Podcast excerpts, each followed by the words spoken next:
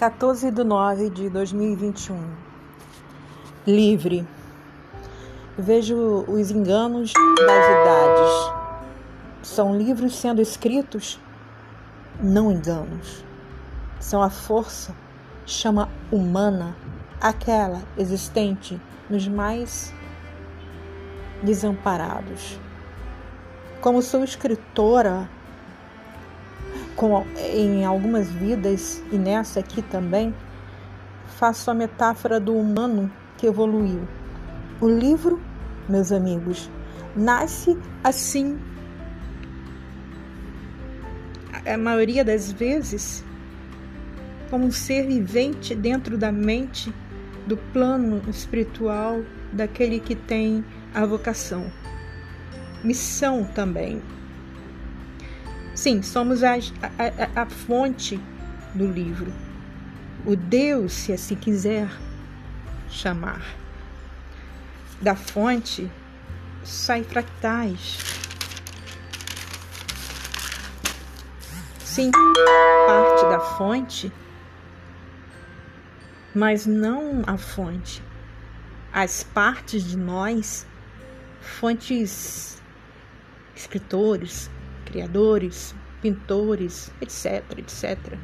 São aspectos que precisam ser vivenciados, ditos, falados, conhecidos por poucos que não os viveu ou muitos, mas o Big Bang do livro, a história, o poema, o espanto é, é assinado por sua fonte, o autor.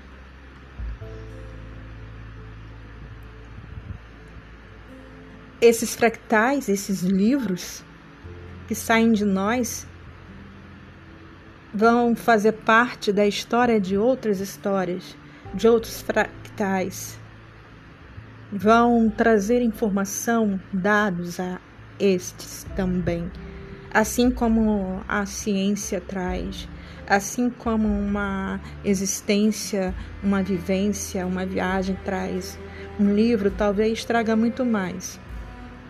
Um bom livro, filosofia, um romance, um romance escrito de mente e coração, saído da vida, saído da terra, como também do que está acima de nós. Seus livros, os livros do autor, da fonte, são fractais, fractais dele mesmo, do autor. E não é o que os, espiritualistas e os novos cientistas do quantum dizem? Somos fractais da fonte, somos parte da fonte.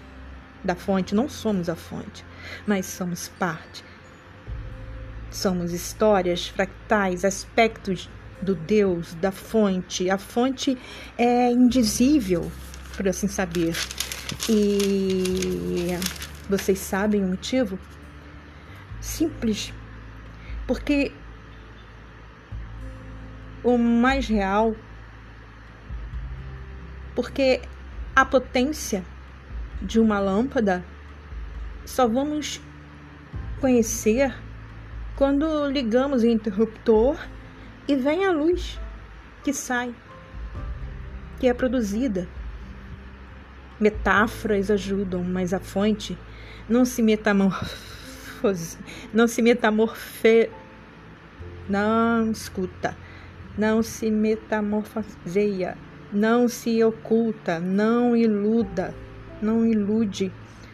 Ela apenas é é para criar, é para saber mais, é para vivenciar sua potência como, como bomba Big Bang, esvoaçando quase caoticamente seus fractais universo afora?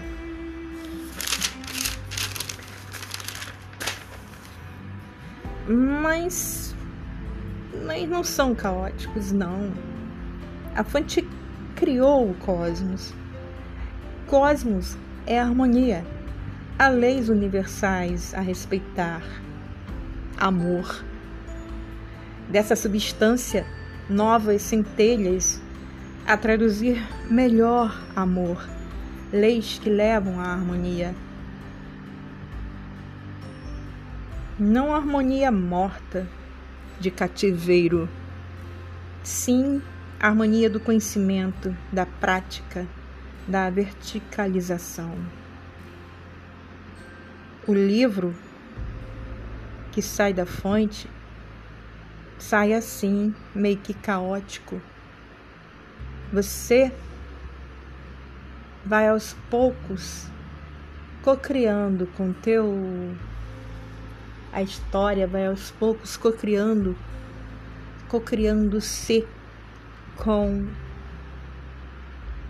seu criador com o escritor a fonte estaria, está ali gerenciando tudo como fonte lança-se no Big Bang da força, da potência, sem saber exatamente o que vai dar, onde chegará, sabendo que não tem, não tem ponto de chegada exato para tudo e para todos, porque é multidimensional.